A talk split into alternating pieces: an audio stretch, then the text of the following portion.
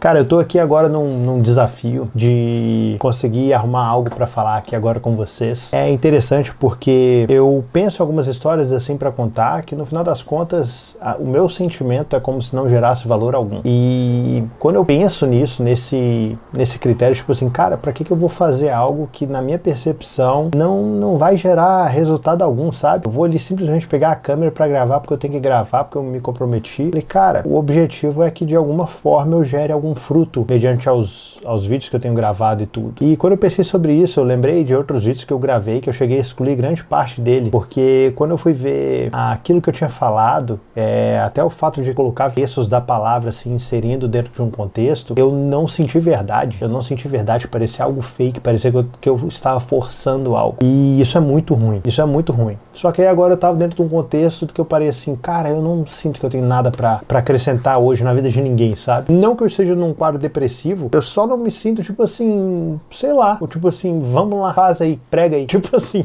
cara, eu não tô nessa vibe aqui agora de, tipo, compartilhar algo incrível, qualquer coisa nesse sentido, algo que vai mudar a vida de alguma pessoa. Não tô. Então, tipo assim, deixa eu até ver aqui quanto tempo, mas eu fiquei aqui, cara, pelo menos meia hora, falando assim, cara, sobre o que que eu vou gravar? Gravei um vídeo aqui, cheguei a gravar uns sete minutos, eu parei, cancelei, excluí ele, e eu fiquei aqui dentro de uma sinuca. Eu falei assim, cara, até que ponto que eu tenho que gravar algo mesmo quando eu sinto que eu não tenho nada para acrescentar. Eu lembrei de um texto que está lá em 2 Timóteo, no capítulo 4, no verso 2, que fala assim: olha só, prega a palavra, insiste a tempo e fora de tempo, aconselha, repreende e encoraja com toda paciência e sã doutrina. Quando eu parei assim para pensar nisso, eu falei, cara, eu tava buscando algo de tipo assim, cara, semear a tempo, a pregar a palavra, semear de certa forma a tempo e fora de tempo. Só que muitas vezes parece que na minha mão é como se não tivessem sementes. E aí eu tipo assim, tá, eu vou, eu vou pegar, eu vou lançar o quê? Eu vou lançar uma palavra vazia, eu vou lançar algo que não parece que tá vindo assim de dentro, sabe? Parece que é algo só natural, parece que é algo só mecânico. E eu percebo que isso acontece inevitavelmente, mais cedo ou mais tarde, a gente muitas vezes age segundo coisas que parece que não estão queimando no nosso coração.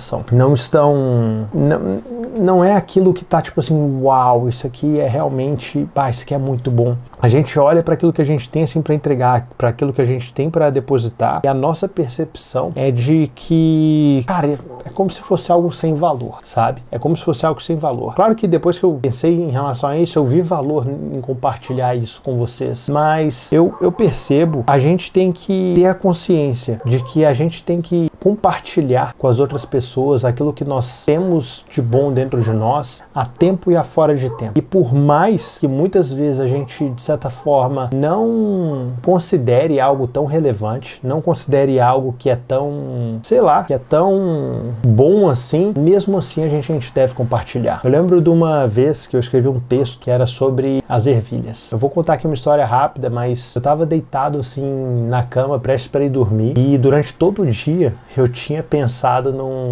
num seriado, eu tinha pensado num desenho que era do As Trigêmeas. É um desenho de três irmãs, assim, gêmeas, obviamente, e elas têm lá uma bruxa e tudo. Nesse episódio, assim, específico, essa bruxa estava numa situação lá que tinham várias princesas, várias pessoas passando, várias mulheres passando por princesas, e elas tinham que descobrir qual era a princesa real. E para isso a bruxa disse, eu não sei se foi a bruxa, mas alguém disse que tinha um desafio que poderia ser feito, que era pegar uma ervilha e colocar debaixo do colchão de todas elas, porque uma princesa verdadeira não conseguiria dormir bem pelo desconforto que a ervilha causaria, mesmo debaixo de tantos colchões. E esse era o contexto assim do, da, da, do desenho assim em si. E no final das contas, eles foram lá e descobriram qual era a princesa verdadeira por causa da ervilha em si. E eu só tava pensando nisso, nesse desenho, o dia inteiro. O dia inteiro eu só pensando nesse desenho, eu falei assim, cara, por que, que eu tô pensando nisso? E é muito raro eu não conseguir dormir, eu deitar e ficar acordado sem sem, pegar no sono. E nisso eu comecei a me pensar, eu falei assim, cara, por que, que eu tô pensando nesse desenho o tempo todo? E eu tava assim, deitado olhando pro, pro teto, assim, e aí entrou um carro na garagem, e no que entrou um carro na garagem, é, refletiu a luz do farol no teto. E do nada, tudo fez sentido na minha cabeça em uma fração de segundo. Olha só o que, que eu pensei numa fração de segundo. Eu falei assim, bah, eu tô no escuro e no escuro eu não consigo enxergar direito. Mas quando veio o carro e jogou essa luz no teto, eu comecei a ver e o quarto ficou de certa forma muito claro em relação ao que estava, né? A percepção é que ele tinha clareado tudo. E dentro disso, eu automaticamente lembrei de um dia que eu tava, é, tava no verão, a gente, a gente tava dormindo com o ar-condicionado ligado e a luzinha da temperatura do ar-condicionado conseguiu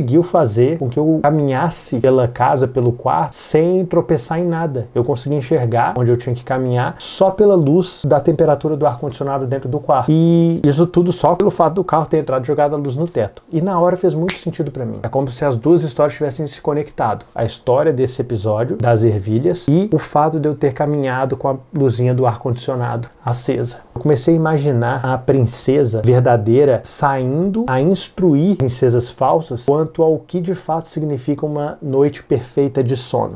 E como que elas conseguem diagnosticar essa pequena ervilha ali atrapalhando o sono delas. E ao mesmo tempo, parei para pensar na questão da luz do ar-condicionado que é uma luz insignificante, que é uma luz que tipo assim, ninguém dá crédito àquela luz como uma fonte de luz para iluminar o caminho de ninguém. Mas aquela luz insignificante, ela se tornou extremamente relevante para mim, para eu conseguir caminhar de noite, quando eu estava naquela situação de densas trevas, estava tão escuro que a única luz que tinha disponível era aquela. E aí cruzou as histórias. E eu vi que tipo assim, muitas vezes a gente despreza uma luz pequena, a gente despreza a ervilhinha que muitas muitas vezes tira o nosso sono e a gente não compartilha para os outros a realidade que é aquela pequena luz, aquela, aquela pequena informação, aquela pequena ervilha que tira o sono a, princesa indo lá e orientando, falando assim: olha, ela tira o sono por causa disso, isso, disso, você consegue ter esse, esse, conforto. E da mesma forma, aquela pequena luz ela pode ser um diferencial enorme para uma pessoa que está caminhando numa densa treva. Muitas vezes eu desprezo a luz que existe em mim. Da mesma forma que hoje eu estava com esse sentimento, tipo assim, cara, eu acho que eu não tenho nada para acrescentar. Eu acho que hoje eu não tenho nada de bom para falar. Eu nada que é verdadeiro, nada que mexe assim comigo. Parece que a minha luzinha tá fraca. A minha luzinha tá fraca, eu não tenho nada relevante disso. Mas mesmo essa luzinha fraca, ela consegue permitir que alguém enxergue de noite. Mesmo o conhecimento em relação a uma ervilha no colchão, esse conhecimento é relevante para que uma pessoa possa ter uma consciência clara do que é passar uma boa noite de sono. Então, enfim, eu percebo que de certa forma, tem aquela síndrome do impostor, sabe? Que é quando